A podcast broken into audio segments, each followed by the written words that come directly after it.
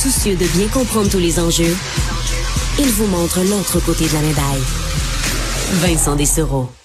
On va faire le tour des nouvelles avec Carl Marchand. Bonjour Carl. Bonjour Vincent. Euh, Est-ce qu'on est sorti de la neige là? Parce que ce matin, les, bon, les Québécois ont été euh, pas déçus là pour la grande plupart, la, la, la, grande majorité des gens. Il y avait de la neige un peu partout. Et j'étais dans ce groupe-là, euh, Vincent. À part les skieurs de printemps, ben, ouais. euh, ça nous a tous fait chier. Elle n'a pas duré longtemps quand même parce que là, bon, ça a fondu sur le sol à Montréal et c'est devenu de la pluie maintenant. On s'attend à la même chose aussi à Québec. Là, vous pouvez nous écrire les auditeurs de la région si euh, vous êtes passé à la pluie là-bas.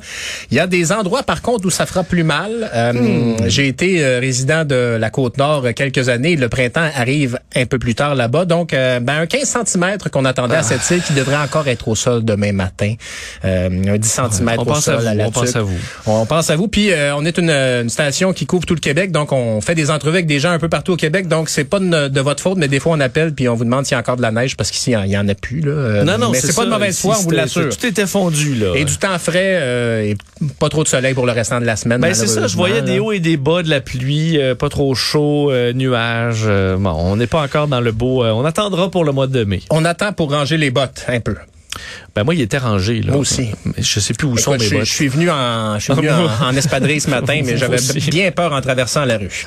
euh, parlons de ces retards, parce que ceux qui tentaient de, de, fuir la neige pour se rendre au soleil avec Sunwing, euh, pour certains, ça a viré, euh, ça a viré au cauchemar. Ça a été très long. Il y a une panne informatique qui, qui a touché le transporteur aérien Sunwing et euh, pour conséquence, parce qu'on sait que c'est omniprésent l'informatique dans les systèmes de navigation, évidemment, ben il y a certains avions qui n'ont pas pu décoller à temps et il y a des euh, passagers qui ont été pris pendant deux heures dans une navette à l'aéroport euh, Montréal, Montréal Trudeau aujourd'hui ce matin parce que bon, on se rend au terminal, on prend la navette pour se rendre au vol, mais là le vol était retardé, euh, une heure pour commencer, deux heures, ce qui fait que des gens qui devaient partir ce matin vont partir en principe demain matin. Euh, ouais. Quand donc, une semaine dans le sud, c'est plate. Ça là. coupe assez. Euh... Mais c'est surtout ce qui est. Ça, à la limite, euh, tu sais, des délais, ça arrive, mais être pogné dans la navette, là. Ouais. Je comprends, j'ai vu des scènes, il y en a qui pétaient les plombs, là. À un moment donné, il faut que tu, tu, tu, tu, te gères un peu, mais je comprends la frustration de dire, hey, là, vous allez me sortir d'ici, là, parce que c'est pas vrai que je vais rester avec 100 passagers dans une petite, euh, une petite navette pendant avec 4 le, heures. Avec le doux concert d'un enfant de 6 mois qui, lui, a bien de la difficulté à comprendre la situation. J'ai déjà, j'ai resté coincé à Québec dans un avion euh, pendant 4 heures là, avant de décoller. Oh. Quatre heures à côté d'une enfant qui, heureusement, était la, la, petite fille la mieux élevée que j'ai jamais vue avec euh, des parents extraordinaires qui disaient qu'ils jouaient avec elle, puis tout ça. Puis là, on me disait, excuse-moi, parce qu'elle pleurait, mettons, deux minutes. Je disais, non, non, vous êtes ça va fantastique. J'ai plus le goût de pleurer qu'elle. Euh, mais... Euh, une des choses qui des réflexions par rapport à Sunwing et tout ça parce qu'on voit des passagers très en colère, il y a des euh, maintenant des dédommagements là, qui sont dans la ouais. loi et tout ça. Là où je pense qu'il est l'angle mort pour les compagnies, puis là où les compagnies aériennes doivent faire mieux, c'est euh, c'est l'information là. Puis la plupart quand ils font des vox pop là, tous les passagers disent on le sait, on n'a pas on savait pas ce qui ouais. se passait, on on savait rien et ça là, il faut régler ça. Faut que tu puisses savoir ben votre vol est retardé, notre équipe travaille là-dessus. Voici les possibilités de délai voici ce qui s'en vient, inquiétez-vous pas, il y aura des dédommagements si ça, ça arrive, si ça, ça arrive. Il faut que sur l'application, via texto, via toutes les façons possibles, facilement accessibles, il y ait pour les passagers ben, un suivi. Là. Euh, et un des bons exemples, j'arrive d'une série de conférences, entre autres sur le commerce en ligne, et euh, les, les, les, commerçants en ligne, là, les experts, ils disent, là, il faut que ton client soit au courant de ce qui se passe avec sa commande. Le client haït ça, pas savoir, parce que là, il se dit, ah, j'ai-tu raté mon, j'ai-tu mal rentré l'adresse? Y a un problème? On est très nerveux, hein, dans ben, la vie, oui. Il faut rassurer le client. Alors, faut dire, ben, votre euh, petit colis était mis au gars, puis il est pogné là pour cinq jours, on s'excuse, nanana. Ben, il faut que les compagnies aériennes puissent dire, voici, on a un problème mécanique, on a un problème système. Nos équipes travaillent là-dessus pour te rassurer le client que, non, non, on a du monde là-dessus, tu fais des suivis euh, le plus souvent que tu peux. Et ça, de laisser juste les gens, là, encapsulé dans un avion ou dans une dans un autobus. Dans un autobus. À dire ben attendez euh, puis pas de nouvelles pas savoir. Ben c'est ça ça c'est frustrant. pendant deux heures de temps on comprend que la, la, tension finit par monter. Alors on leur souhaite euh, bonne chance pour demain à, ces passagers là parce que ben le temps est pas très beau ici. Ça sera plus facile euh, à vivre sous le soleil hein. Oui euh, t'auras perdu une journée mais mais bon, bon mieux vaut tard que jamais quand, quand oui. vient le temps d'arriver sur la plage. Euh, les filles de Vladimir Poutine sont sanctionnées par le Canada. Oui Alors, été annoncé aujourd'hui. Katarina Tikhonova et Maria Vorontsova-Poutine, les deux filles de Vladimir Poutine, dont on entend euh, normalement très peu parler, euh, euh, font partie d'une liste de 12 personnes qui, ont, qui sont sanctionnées par le, le, Canada.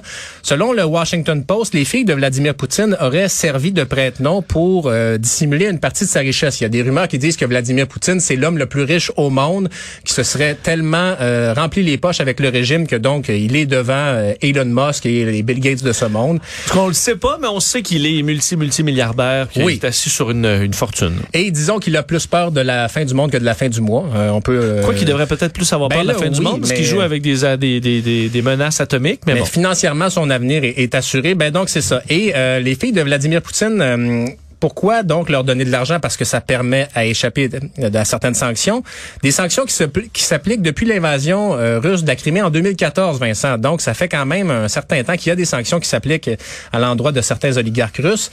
Et sur la question financière, ben bon, ça c'est une coche de plus, mais euh, les finances en Russie, euh, selon certains, ben le pays pourrait se retrouver en défaut de paiement aussitôt que le 4 mai prochain parce que les banques ont été exclues du système SWIFT et on a permis le remboursement d'une première tranche de la, dette russe dernièrement en roubles, mais on le fera pas à l'avenir. Et là, les Russes, les Russes hmm. n'ont plus accès à des devises étrangères, donc le pays qui pourrait être en défaut de paiement euh, le 4 mai. Puis, euh, on est à un taux d'inflation d'à peu près 20 en Russie. Donc, la, la, devise rouble tient le coup malgré tout. Mais l'inflation, elle, elle est carabinée. Et les conséquences pour le peuple russe seront, ma foi, très difficiles à long terme. Des, euh, de la prison pour un chauffeur? Oui, un chauffeur de 20 ans, euh, Cédric Saint-Jean, écoutez, il a plaidé coupable à, deux à des accusations de conduite dangereuse ayant causé des lésions. Écoute ça, Vincent, le 8 avril 2020, il faisait, euh, il roulait à 200 km heure à bord d'une euh, Hyundai Sonata. Plusieurs problèmes avec ça. Cédric Saint-Jean, d'abord, avait un permis de conduire probatoire. T'as pas le droit de conduire tout seul sans la présence d'un adulte avec ça. Et en plus, tu sais, le, transit, le, papier qu'on voit dans la fenêtre en arrière des autos, là, quand t'as pas une plaque d'immatriculation. Ça, normalement, tu te sers de ça quand t'achètes un véhicule pour aller le mener à cour à scrap. Exact. on s'entend qu'au comptoir de la SAC, ils te laisseront pas faire ça pour un véhicule pour aller le réimmatriculer. Mais il roulait avec ce type de papier-là puis le papier était échu et il y avait des problèmes avec les freins et les pneus du véhicule. Donc, il faisait de la grande vitesse. Il a écopé de 12 mois de prison parce que, bon, heureusement, il n'a pas tué personne, mais il y a un de ses passagers qui était deux mineurs là, qui était avec lui dans le véhicule. Il y en a un, le multiple fracture, va être hypothéqué pour la vie. Il a avoué que son geste était cave, selon ses propres mots. Alors, 12 euh, mois de prison assorti de 30 mois sans permis de conduire à la suite de sa sortie. Le dossier euh, Jérémy Gabriel versus Mike Ward est euh, officiellement clos à la Commission des droits de la personne. À la Commission des droits de la personne, on parle d'un recadrage, ah. euh, Vincent. Je ne sais pas exactement ce que ça veut dire, mais en tout puis moi, on a fermé des dossiers. Oui, OK, bon. De ce, ce rééquilibrage-là, là, pourquoi? C'est assez inusité quand même hein, que cette, cette cause-là, on se rappelle, le Mike Ward fait des jokes sur, Jérémy Gabriel. Jérémy Gabriel aime pas ça. Porte plainte à la Commission des droits de la personne qui, elle, amène Mike Ward devant les tribunaux. C'est assez inusité.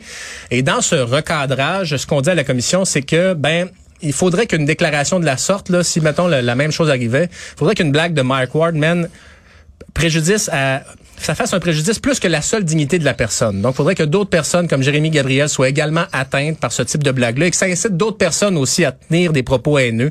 Bref, en gros, là, si Mike Ward faisait la même joke aujourd'hui, probablement que c'est pas de cette manière-là qu'on on ferait les choses. On ferait les choses. Le chemin normal dans ce cas-là, c'est quoi? C'est une poursuite en diffamation. Ce que la mère de Jérémy Gabriel et Jérémy Gabriel ont fait, donc une poursuite de 372 000 C'est ce que les juges avaient dit en dernière instance. C'est pas un, un dossier de diffamation. Ce n'était euh, pas le bon forum pour hmm. faire ça. Avec toutes les implications qu'on connaît sur la liberté d'expression, euh, la pénalité qui avait été euh, qui avait été approuvée par la Cour d'appel, c'était 35 000 que, que Mike Ward devait payer. Ça a été invalidé par la Cour suprême. Alors, Jérémy Gabriel a dit j'aimerais ça qu'on règle ça avec Mike Ward, autour d'une bière. On, attend toujours. On attend toujours la bière. Euh, mais je pense qu'au fil du temps, euh, cette bière s'éloigne. Elle est déjà débouchée et elle sera flat. Oui, ça c'est fort possible. On termine avec le réseau de la santé, euh, Carl, qui on le voit encore dans les chiffres là, avec cette vague de COVID, est encore sous pression. Et selon un cardiologue intensiviste à l'hôpital Pierre Boucher, Léon Bibas, ce n'est pas seulement qu'à cause de la COVID. Il dit la COVID a exacerbé un problème présent, mais le réseau n'était pas capable avant la pandémie.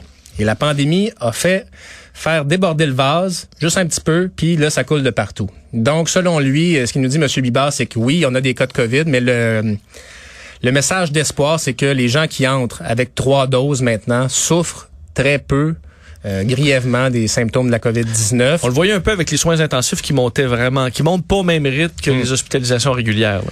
Donc, ça n'empêche pas d'attraper la COVID, ça n'empêche pas que vous devriez peut-être être hospitalisé, mais votre cas sera assurément moins grave. Vous euh, augmentez vos chances de mieux vous en sortir si vous êtes triple vacciné. Mais c'est tout de même euh, ce, docteur-là qui dit, écoutez, là, faut se questionner sur le réseau de la santé parce qu'on fournissait pas en temps normal et euh, on fournit pas plus en temps de pandémie. Et là, le problème, c'est que c'est quand même un réseau endommagé euh, et euh, faudra euh, le, le réparer, là, solidifier. Puis là, on est très, très loin de ça. Il y a un retard considérable qui s'est pris sur les chirurgies, par exemple. On avait déjà un retard avant la pandémie. Euh, écoutez, il y a des gens qui vont avoir mal aux hanches longtemps avant d'être opérés au Québec. Oui, et dans le privé, il y a des délais aussi parce qu'on s'est tourné vers le privé Ouais. pour louer des Alors, euh, Et les, écoute, les, ça- les- les pénuries de, de, de main-d'œuvre, c'est partout, c'est pas que dans le public. Donc, faut quand même qu'il y ait quelqu'un au privé, même s'il est mieux payé, faut la trouver, la personne, pour faire ce travail-là. ouais. Alors, euh, Pénurie de main-d'œuvre, mais tout le monde achète des maisons à 600 000. Là. Je sais plus où, où sont le monde. là. écoute, Vincent, je, je sais pas quoi dire. Je sais pas, tout je le sais monde pas est quoi rendu dire t'encourager, mais Tout, tout le monde est rendu avocat ou euh, influenceur. ou influenceur. Faut Merci, Carl. une job.